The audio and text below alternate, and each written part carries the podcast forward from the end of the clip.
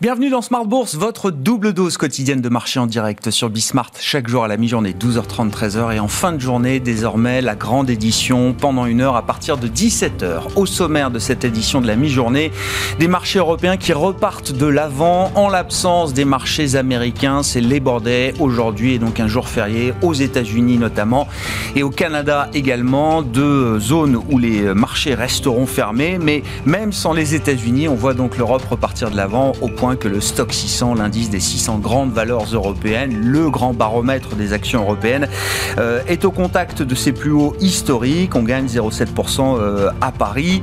Euh, L'Europe sans les US, ce sera l'occasion quand même de revenir sur le rapport américain sur l'emploi de vendredi, un rapport complexe dans la perspective de la prochaine réunion de la Réserve fédérale américaine les 21 et 22 septembre. C'est Thomas Coster qui sera avec nous en visioconférence depuis Genève pour en parler, économiste chez Pictet Wealth Management. Le plan de trading, bien sûr, si vous aimez les graphiques, les enjeux techniques de marché, c'est votre rendez-vous chaque lundi à la mi-journée sur euh, Bismart à 12h30 précisément avec les équipes de Bourse Direct et c'est Romain Dobry évidemment qui sera euh, avec nous pour évoquer les, les enjeux de la semaine sur les marchés.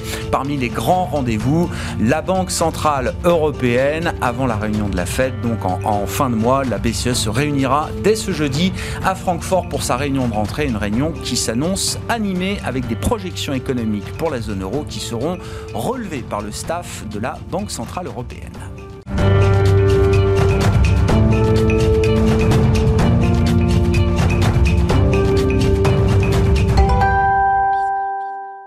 Un début de semaine harmonieux et positif sur les marchés européens en l'absence de Wall Street. On le rappelle, les infos clés à mi-séance, c'est avec Alix Nguyen.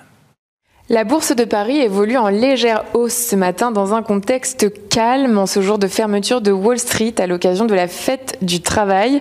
La semaine dernière, les investisseurs découvraient bon nombre de chiffres aux États-Unis, dont ceux décevants de l'emploi en août. Des statistiques suffisamment décevantes pour induire un tapering de la Fed possiblement repoussé. Pour rappel, l'économie américaine a créé 235 000 emplois dans le secteur non agricole en août. C'est nettement moins que les plus de 700 000 anticipés, le tout cumulé à des salaires qui augmentent. Les chiffres des inscriptions hebdomadaires au chômage attendus jeudi ne seront pas sans importance. Toujours sur le plan des statistiques, des chiffres rassurants pour le marché ce matin avec une hausse inattendue, celle des commandes à l'industrie allemande. Elles ont augmenté de 3,4% en juillet sous l'effet d'une forte demande extérieure. À noter que cette semaine en Europe, le grand rendez-vous sera celui jeudi de la réunion de la BCE. Plusieurs faucons ont dernièrement appelé à une diminution des mesures de soutien du PEP. Un détour par l'Asie où le Nikkei clôturait à nouveau en hausse ce matin avec un gain de près de 2% sur fond d'espoir quant au successeur du Premier ministre Suga et d'éventuelles nouvelles mesures de soutien de l'économie japonaise. Pour rappel, Suga a annoncé vendredi qu'il ne se représenterait pas et puis un détour du côté des valeurs Total Énergie et l'Irak ont signé un accord sur quatre projets dans le domaine du gaz naturel, de l'énergie solaire et du retraitement de l'eau de mer dans le sud irakien.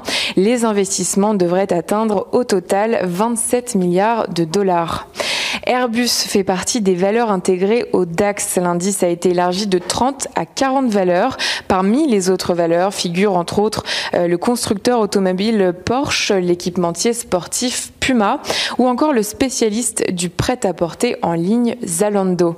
Et puis le groupe de services multitechniques SPI a déposé une offre non engageante afin d'acquérir la société Equance auprès d'Engie. Tendance, mon ami, chaque jour dans Smart Bourse à 12h30 et à 17h avec Alix Nguyen sur Bismart.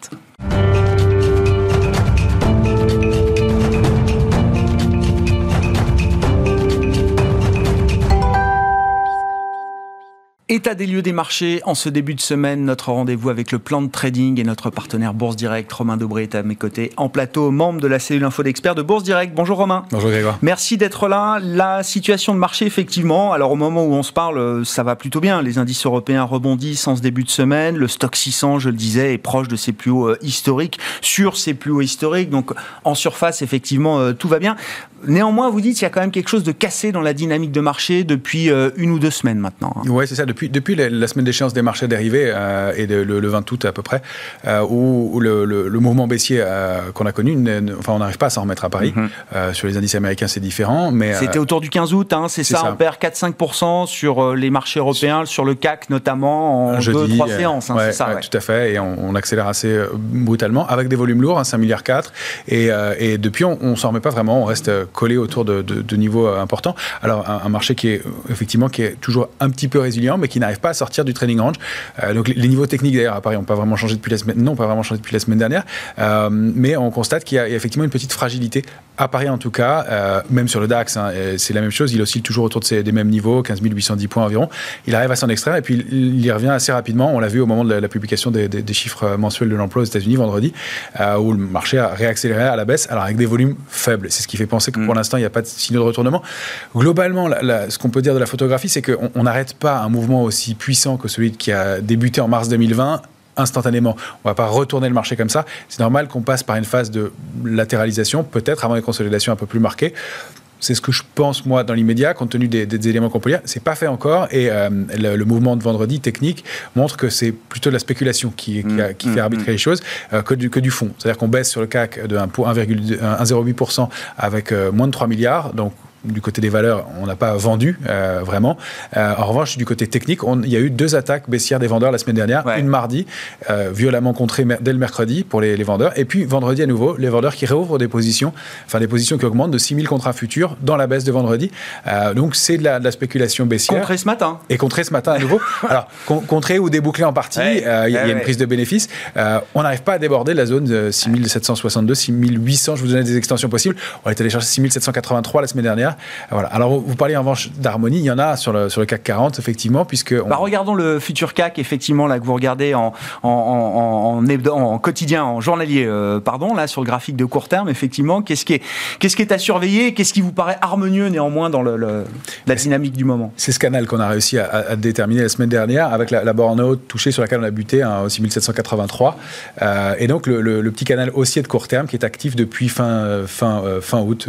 et donc, ça, c'est un signe d'harmonie sur les marchés, c'est signe que le marché est très technique. Mhm. Euh, il est allé tester la borne basse vendredi dernier. Il nous a obligé, c'est pour ça qu'il y a deux, deux bornes basses. Il y en a une qui est plus fine, c'était l'ancienne. Il nous a obligé à l'élargir un petit peu. Euh, donc, de, de, de mettre une petite pression baissière, mais elle a été invalidée. Et puis ce matin, on remonte. Euh, clairement, il y a, eu du, soutien. Maintenant, on monte en l'absence de marché américain et, euh, et, un marché londonien qui sont fermés pour Labor Day aujourd'hui. Donc, il y a aussi des, des, marchés qui sont avant tout techniques aujourd'hui. Euh, on revient tester cette bande 6762, 6732 pour l'instant, et puis au-dessus, peut-être 6762. Ça, ce sera vraiment le niveau à déborder pour aller chercher le haut du canal qui est situé, alors pour la semaine, au mieux, peut-être aux alentours de 6850. Déjà, il faudra passer 762 en clôture puis pourquoi pas 6801. Euh, euh, reste qu'on remonte le niveau d'alerte sérieusement, on le met à 6653, ce sont les tops du, mois d'août, euh, du, oui, du, mois de juin, pardon, qu'on a débordé au mois d'août, mm. et sur lesquels on est allé s'appuyer à nouveau. C'est le, risque, c'est d'accélérer en dessous. On a des niveaux de couverture qui sont bien identifiés sur le CAC, 6650, 6006. On voit que ça a fonctionné hein, vendredi dans l'accélération baissière, l'amortisseur a, fait son, effet. En dessous, il n'y a pas grand-chose jusqu'à 6004, ce qui fait que graphiquement, ça correspond bien à cette zone support, la suivante, 6352. 6406, euh, qui, pourrait être euh, une zone d'accélération baissière nouvelle. Donc il y, a, une petite vulnérabilité du marché. Euh, il faut pas, pas trop s'y fier pour l'instant. En tout cas, le scénario d'une consolidation plus marquée est toujours possible, même si pour l'instant on invalide et le marché tient bien, mais il n'arrive pas à rebondir. Au moment de la recomposition des euh, indices en Europe, l'Eurostox et puis le DAX surtout, hein, je rappelle, euh, au revoir le DAX 30, bienvenue au DAX 40 qui va donc intégrer 10 nouvelles valeurs. Pour bien comprendre les enjeux du CAC 40 parisien, il faut toujours se tourner vers le luxe. Hein. On recompose les indices, mais il y a un truc qui change pas à Paris, c'est le poids du luxe et le poids notamment d'une valeur comme LVMH. Euh, c'est vrai que beaucoup de gérants qui sont venus me voir, ne serait-ce que ces derniers jours, semble pas être euh, inquiet outre mesure de la petite claque que le luxe a vécu ben, au moment de la correction des marchés euh, mi-août, hein, puisqu'on a eu des baisses entre 15 et près de 20% pour certaines grandes valeurs du luxe. Quand on regarde graphiquement, euh, la claque, on la voit toujours, Romain. Hein. Ben oui, il me semble. Je ne veux, pas, je veux pas avoir un biais, mais, mais c'est très clair graphique, graphiquement, on, le voit bien. et non, effectivement, on, est dans une structure où, effectivement, LVMH a, a formé une structure propre de, en épaule, tête-épaule. J'ai zoomé dessus donc elle a l'air assez étendue, mais c'est d'autant plus important qu'elle a, elle a, pris du temps. Euh, une accélération baissière, comme on l'a vu, avec du volume, euh, c'est un signe. Quand on rompt la ligne de coup comme ça, on a une structure qui donne encore 60% de chance de continuer d'aller plus bas. Tant qu'on est en dessous donc, de 6661, qui est le niveau de résistance, le niveau de la ligne de coup et le niveau d'invalidation. Voilà, donc pour l'instant, euh, eh bien, il y a une structure qui est un biseau ascendant, pardon pour le A, biseau, euh, mais il y a un biseau ascendant et donc c'est une figure, contrairement à ce que son indique, qui est baissière, c'est-à-dire que c'est une phase à contre-tendance dans, le, marché et qui donc bah, pourrait déclencher une, accélération baissière complémentaire. Donc 6637, c'était le point bas de ce matin, on l'a respecté parfaitement. On a fait une incursion en dessous vendredi dernier, elle aurait pu être rompue. il y a peut-être un mouvement, de, une dernière jambe de hausse qui se met en place avant d'accélérer un peu plus. L'objectif du biseau, c'est de retourner vers le point bas, donc les, points bas euh, récents. Euh, l'objectif de l'épaule tête épaule, c'est un peu plus bas, c'est 567 aux alentours, et donc ça donnerait 13 ou 14 par rapport au niveau actuel. Donc non, il y, a une sensibilité, il y a une fragilité sur l'indice parisien, et les structures qu'on a là ne sont pas des structures de retournement haussière dans l'immédiat. Il faudrait repasser ces niveaux. Euh, Kering, c'est un peu mieux. Elle est repassée au-dessus du 676 qu'on avait indiqué la, semaine dernière. elle s'est appuyée dessus, même pour l'instant, donc elle est plutôt du bon côté de la barrière. Ça se fait toujours dans des volumes qui sont assez ténus, et le mouvement d'accélération baissière a été quand même brutal et avec des volumes dix fois supérieurs à la moyenne. Il s'est quand même passé quelque chose. Donc, Je suis pas inquiet outre mesure non plus. Mais l'harmonie n'est pas totalement revenue sur le secteur du luxe. Non, euh, sur le secteur du luxe, manifestement, il y, a, y, a, un risque, il y a encore une vulnérabilité euh, qui peut s'invalider, mais on a, on a encore une probabilité qui est en faveur d'un mouvement complémentaire baissier. Ouais, supérieur à 50% d'avoir un mouvement de continuation de la baisse sur le secteur du luxe. Donc toujours un secteur à, à surveiller. Si, si, on jette un coup d'œil sur les indices américains, donc qui vont rester fermés euh, aujourd'hui, où en est-on quand on prend par exemple le S&P 500 comme euh, baromètre, euh, Romain? Là, j'ai zoomé par rapport à d'habitude sur le S&P 500 en étant journalier. Euh, je vais vous montrer les bougies de la semaine dernière, et notamment les, deux dernières, qui sont des petites bougies avec des petits corps et des grandes mèches de chaque côté, assez, assez symétriques. ça s'appelle des toupies. Mhm. C'est une marque d'indécision. vous comprendrez pourquoi toupie, évidemment. Et ça montre que bien, acheteurs et vendeurs se disputent, qu'il y a des écarts et de la volatilité intraday, mais qu'on n'arrive pas à prendre une décision, une direction forte. Mhm. Euh, donc, en dépit des, records réguliers qu'on annonce, il faut aller zoomer un petit peu. Euh, il y a quelques divergences graphiques qui apparaissent, notamment du côté des volumes. Euh, il, y a, encore une fois, pas de figure de retournement. La tendance est haussière. On est au sein d'un canal haussier de moyen terme, dont on n'est pas allé chercher la borne depuis quelques temps, mais c'est plutôt harmonieux. On a franchi un niveau qui est 4504, qui pourrait être une, première alerte sur, sur le S&P, mais on a au, mieux, au, pour l'instant une indécision sur le S&P donc à, surveiller. Euh, peut-être un signal de ralentissement dans, le mouvement qu'on connaît depuis quelques temps. Oui, c'est ça. Les, les, records du marché américain permanent ne doivent pas nous aveugler. Il y a peut-être un phénomène d'épuisement quand même dans la hausse euh, du marché américain. C'est possible. En tout cas, c'est ce que traduisent les graphiques en zoomant et, euh, en, en, regardant un peu plus, à plus, plus court terme. Bon, et puis il y a un indice dont on parle rarement, mais j'en ai entendu parler la semaine dernière. Là, quelques gérants sont venus me parler à nouveau du Japon. Est-ce qu'il y a une configuration technique, en l'occurrence, intéressante aujourd'hui sur les indices japonais notamment sur le Nikkei 225. Ben oui, le, graphique parle de lui-même. Hein. On a ce, cercle bleu qui montre la, puissante sortie haussière d'un biseau baissier cette fois-ci. Donc, biseau baissier, c'est l'inverse. Ascendante. Figure hein, ascendante. C'est une consolidation. C'est un gros biseau. Hein. Il s'est mis en place euh, depuis euh, janvier. Donc, le, Nikkei ne fait quasiment plus rien depuis le mois de janvier. Enfin, il y a une accélération. Et puis, une grande, grande consolidation, une fausse sortie euh, il, y a, quelques, il y a quelques semaines. Et là, donc, on, est sorti puissamment. Il se passe quelque chose. Donc, c'est dire que globalement, l'harmonie sur l'ensemble des marchés et des indices n'est pas, n'est pas rompue. Il y, a, il y a des indices qui reviennent. Maintenant, on aime bien que les indices euh, avancent de concert, et là, il y a ce petit, euh, ce petit bémol en Europe, clairement. Euh, on n'a pas, on pas photographié le DAX, hein, mais c'est hmm. le même genre d'état d'esprit. En tout cas, sur le Nikkei, il y a cette accélération haussière marquée avec du volume, cette sortie confirmé en hebdomadaire. Là, c'est un graphique en hebdomadaire. Donc, c'est puissant. On a franchi les 28 240. Et donc, les, cibles au-dessus, c'est euh, au, moins 30 140. Et puis, le haut du biseau qui nous mènerait donc, euh, donc à mi-chemin entre 30, 30, et, 30 000 et 32 000 à peu près. Donc, euh, qui, peut être une cible intéressante.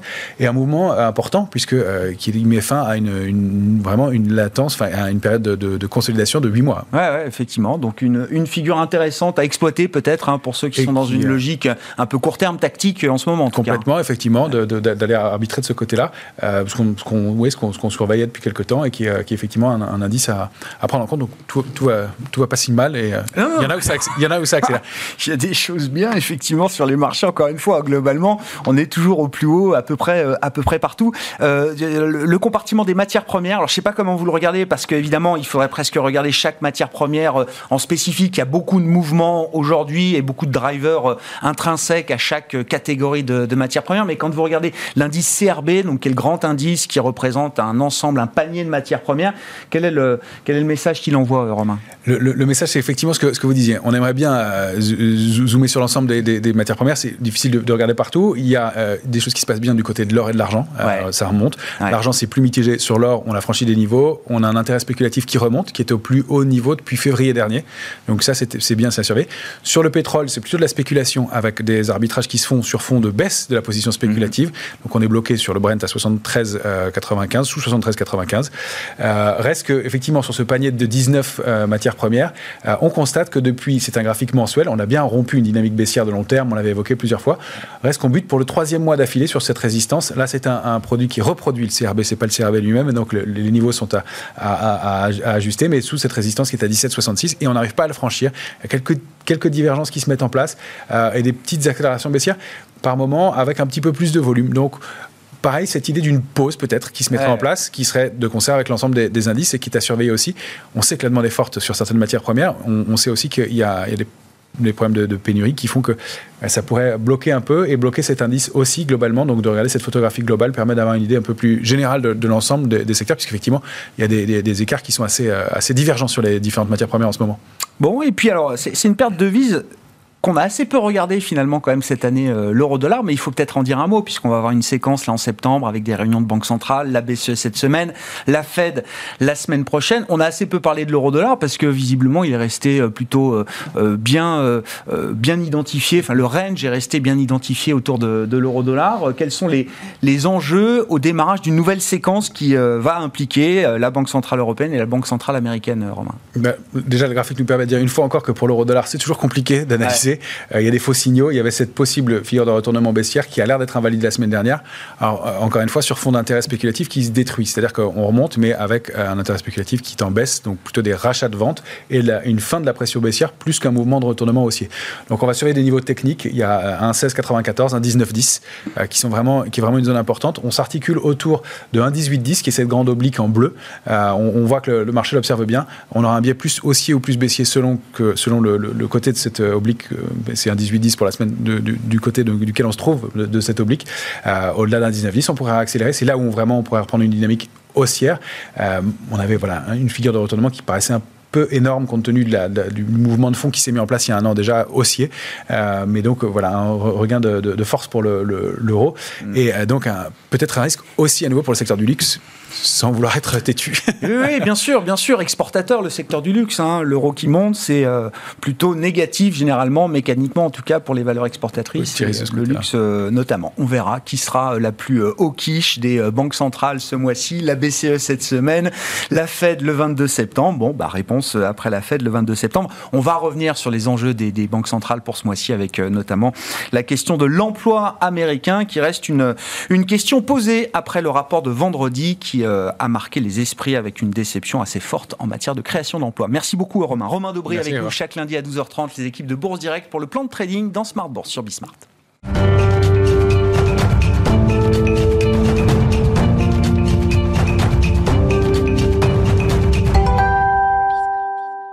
Et c'est Thomas Coster qui est avec nous pour parler des enjeux euh, économiques américains. Bonjour Thomas, merci beaucoup d'être avec nous en visioconférence depuis Genève, économiste senior US chez Pictet Wealth Management. Pourquoi est-ce que le rapport américain sur l'emploi de vendredi est un rapport complexe et quelles peuvent être les implications pour la Réserve fédérale américaine dans la perspective de sa réunion des 21 et 22 septembre, Thomas? Oui, alors un rapport de l'emploi en effet assez complexe puisqu'on a euh, un, une enquête des entreprises qui était euh, décevante. Hein. On a eu donc un ralentissement de la, des créations euh, d'emplois à seulement 235 000, mais on n'a pas eu les mêmes signaux dans l'autre enquête qui est l'enquête des ménages puisqu'on a eu un taux de chômage qui a baissé donc à, à, à 5,2%. Et on a aussi et j'insiste là-dessus, des salaires qui ont tendance euh, à monter et monter plus fortement euh, qu'attendu. Donc tout ça mis bout à bout pour la Réserve fédérale, c'est un rapport de l'emploi complexe parce que certes, il y a une baisse de régime concernant les créations d'emplois, en partie hein, liées au variant Delta, puisqu'on a vu notamment hein, les jobs dans la restauration finalement baisser, hein, être négatifs. mais on a quand même une poussée des, salaires, on a des signes quand même que le marché de l'emploi est finalement euh, beaucoup plus euh, serré, beaucoup plus restreint, beaucoup plus tight euh, qu'attendu.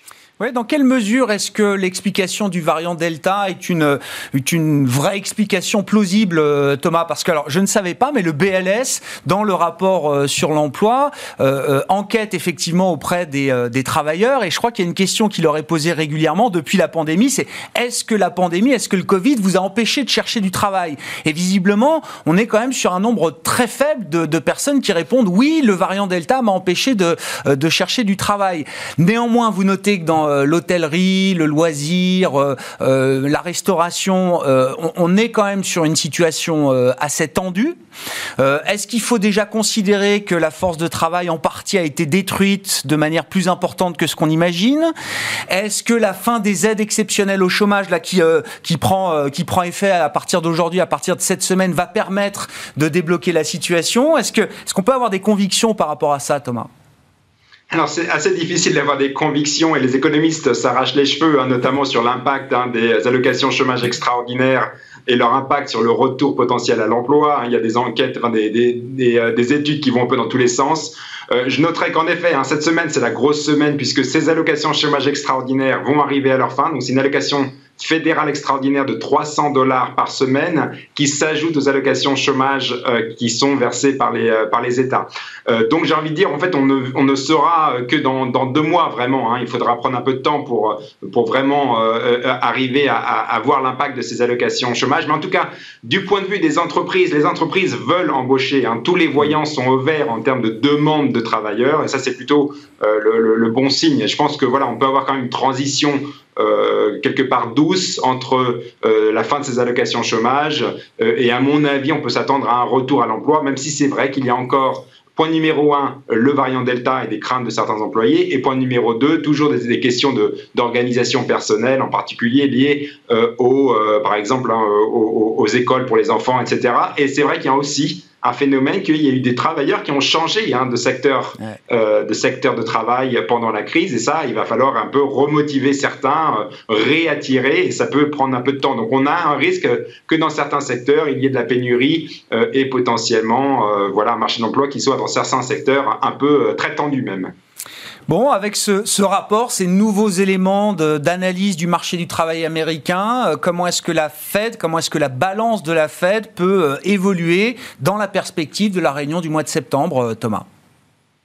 Oui, donc Jerome Powell, hein, le, président de la Réserve fédérale, avait dit à Jackson Hole euh, qu'il envisageait un, tapering, une réduction des achats d'actifs d'ici la, fin de l'année. Je pense que ce calendrier euh, tient. Je pense que voilà, le mois de septembre, ça reste euh, trop tôt hein, pour baisser ces achats d'actifs, même si je pense que les Hawks, les faucons hein, de la Réserve fédérale, notamment les présidents régionaux de, de, de, la Réserve fédérale, vont pousser pour, pour, pour être ferme sur le calendrier du tapering, puisque selon eux, hein, on a quand même marché, il y a quand même des indices qui, selon eux, mènent à un, marché de l'emploi tendu, notamment les salaires. Je pense que voilà, il y a beaucoup de gens qui vont regarder de très près euh, les, salaires et le risque potentiellement inflationniste si on a une boucle salaire-inflation.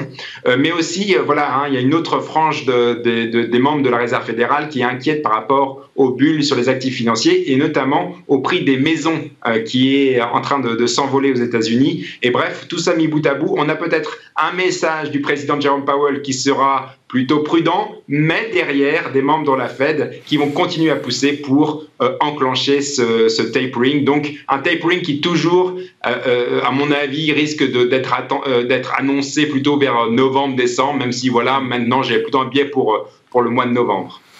C'est pas un facteur, j'espère, principal, mais Jérôme Powell est en passe d'être reconduit. En tout cas, c'est ce qui semble être le consensus aujourd'hui. Euh, je crois que Joe Biden doit s'exprimer. Il avait dit autour de Labor Day, il y aura peut-être une décision ou un signal envoyé par l'administration américaine pour euh, indiquer qui sera le prochain euh, patron de la Réserve fédérale américaine. Jérôme Powell ayant toutes ses chances. Dans, ce, dans, dans l'idée de sa reconduction, il faut quand même que politiquement, Jérôme Powell donne quelques signes, quelques engagements à la frange la plus dure de son comité de politique monétaire et au Congrès également peut-être, euh, Thomas?